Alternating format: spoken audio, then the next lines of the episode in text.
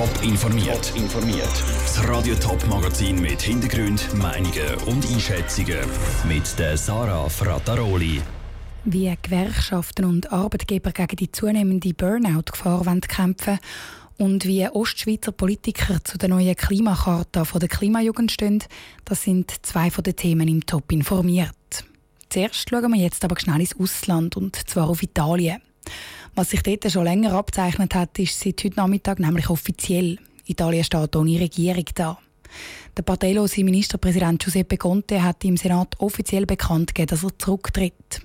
Die Koalitionsregierung aus fünf Sterne Bewegung und Lega ist am Ende. Claudia Wächter, du bist bei der Rücktrittserklärung zu Rom dabei gewesen. Der Ministerpräsident Giuseppe Conte hat ja ziemlich scharf gegen den Innenminister Matteo Salvini von der rechtspopulistischen Lega geschossen. Ja, das war eine bitterböse Abrechnung mit Salvini. Konnte der blieb zwar völlig ruhig, redete aber Klartext. Salvini habe die Krise nur ausgelöst, um persönliche und Parteiinteressen zu verfolgen. E Sprich, Salvini sei einfach nur machtgierig. Konnte warf ihm Verantwortungslosigkeit vor, dass er nur Likes in den sozialen Medien hinterherjage und meinte dann noch, Italien brauche keine Nationalisten. Konnte, der wirklich bisher völlig blass wirkte, unscheinbar, zeigte heute wirklich Charakter. Der Ministerpräsident Giuseppe Conte erreicht jetzt beim Staatspräsident Sergio Mattarella noch offiziell seinen Rücktritt ein. Wie geht es jetzt denn genau weiter? Ja, dann übernimmt der Staatspräsident hier das Krisenmanagement. Der Staatspräsident, der wird dann auch wohl Konte bitten, geschäftsmäßig im Amt zu bleiben und ähm, dann natürlich ausloten, ob es andere Mehrheiten für eine neue Regierung hier im Parlament gibt. Mit den Linksparteien, die versuchen gerade genau das, aber ob das klappt, ist noch offen. Viel Zeit haben sie allerdings nicht und ähm, ansonsten wird es dann Neuwahlen geben. Und genau auf das hofft Matteo Salvini von der rechtspopulistischen Lega. Er spielt bei Neuwahlen ja sogar dann auf den Posten als Ministerpräsident. Ja, Salvini hat alles auf eine Karte gesetzt und äh, er tönte hier schon bei seinen Wahlkampfauftritten am Strand in Badehose. Ich bitte die Italiener um die volle Macht. Und die Leute, die standen Schlange, um mit ihm Selfies zu machen, aber um, ähm, trotz seiner Popularität hier, er könnte sich verzockt haben, denn noch der Staatspräsident und Mitte links, die wollen verhindern, dass Italien am Ende von rechts außen regiert wird. Und auch für Europa wäre das natürlich der absolute Albtraum. Danke, Claudia Wächter, direkt aus Rom. Die Koalition aus Fünf Sterne Bewegung und Lega unter dem Giuseppe Conte, die hat gerade mal ein gutes Jahr gehabt. Der Zeitplan, wie es in Italien jetzt weitergeht und wann es Neuwahlen könnte geben, der ist im Moment noch ziemlich unklar. Immer mehr Schweizer fühlen sich beim Arbeiten gestresst. Das zeigen neue Zahlen vom Bund. Vor ein paar Jahren haben sich noch 18 Prozent der Angestellten gestresst gefühlt. Jetzt sind es schon 21 Prozent. Die Hälfte der Betroffenen sind sogar so gestresst, dass sie ein Burnout bekommen Gewerkschaften und Arbeitgeber sind alarmiert und fordern jetzt Massnahmen. In welche Richtung die könnten gehen, im Beitrag von Ruth Schmenzi. Zeitdruck der Kunden oder zu lange Arbeitszeiten sind zwei von den Gründen, warum sich Schweizer immer mehr gestresst fühlen beim Arbeiten. Darum wird die Gewerkschaft Uni gerade dort den Hebel ansetzen. Aus ihrer Sicht gäbe es vom Arbeitgeber zu wenig Kontrolle. Das heisst, bei vielen Jobs wird die Arbeitszeit nicht mehr aufgeschrieben oder mit einer Stempeluhr kontrolliert.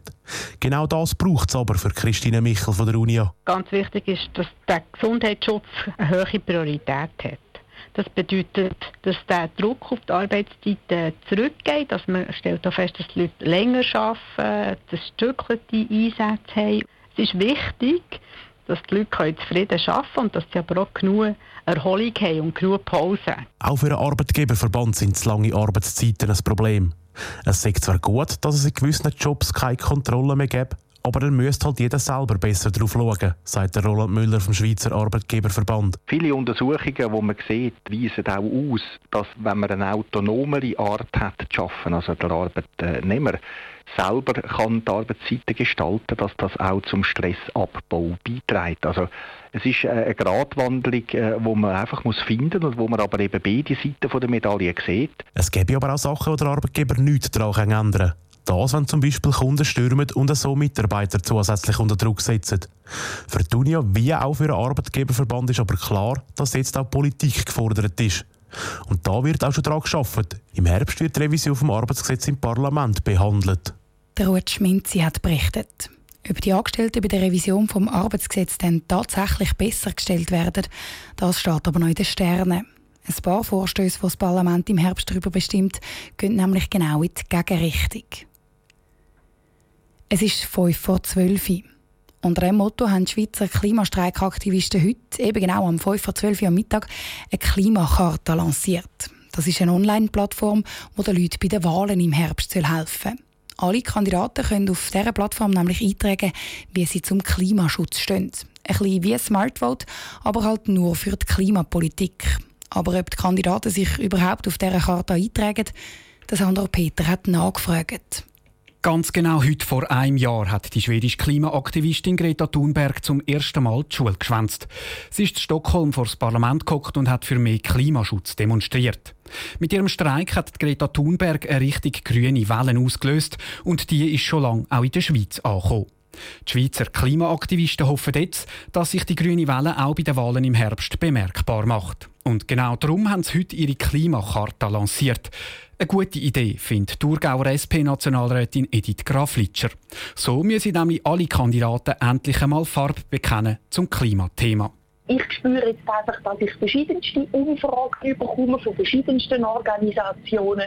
Und darum ist es ganz wichtig, dass natürlich die Klimafragen, die ganz zentral sind, dass die auch in einer Charta erfasst werden. Sie wird die Klimakarte darum auf jeden Fall ausfüllen. Weniger begeistert tönt es auf bürgerlicher Seite. Die Forderungen der Klimacharta die sind den meisten Bürgerlichen nämlich zu radikal. In der Charta steht zum Beispiel, dass die Schweiz den nationalen Klimanotstand ausrufen soll. Der St. Galler SVP-Nationalrat Mike Egger wird sie darum auf keinen Fall unterschreiben. Er hat Angst, dass ein Haufen Kandidaten dank dieser Charta jetzt einfach das grüne Mäntel anlegen. Es ist momentan im Trend, um auf die Welle aufspringen. Die Frage ist, was denn das am Schluss bringt. Ich will dann einfach ein Politiker sein, wo die Resultate auch messbar sind, wenn ich etwas sage, und nicht einfach etwas fordern, was am Schluss gar nicht kontrollierbar ist. Es ist darum fraglich, wie viele Politiker sich wirklich auf der neuen Klimakarte eintragen. Insgesamt kandidieren über 4000 Leute für den Nationalrat.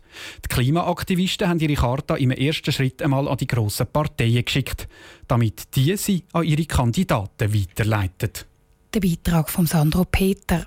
Die Charta ist heute auf den Tag zwei Monate vor der Wahl lanciert worden. Ab sofort können die Kandidaten sich eintragen. Ihre Antworten, also wie sie zu der Klimapolitik stehen, die gehen dann in einem Monat online, damit sich die Wähler auf der Plattform eben können informieren können. Top informiert, auch als Podcast. Mehr Informationen gibt es auf toponline.ch.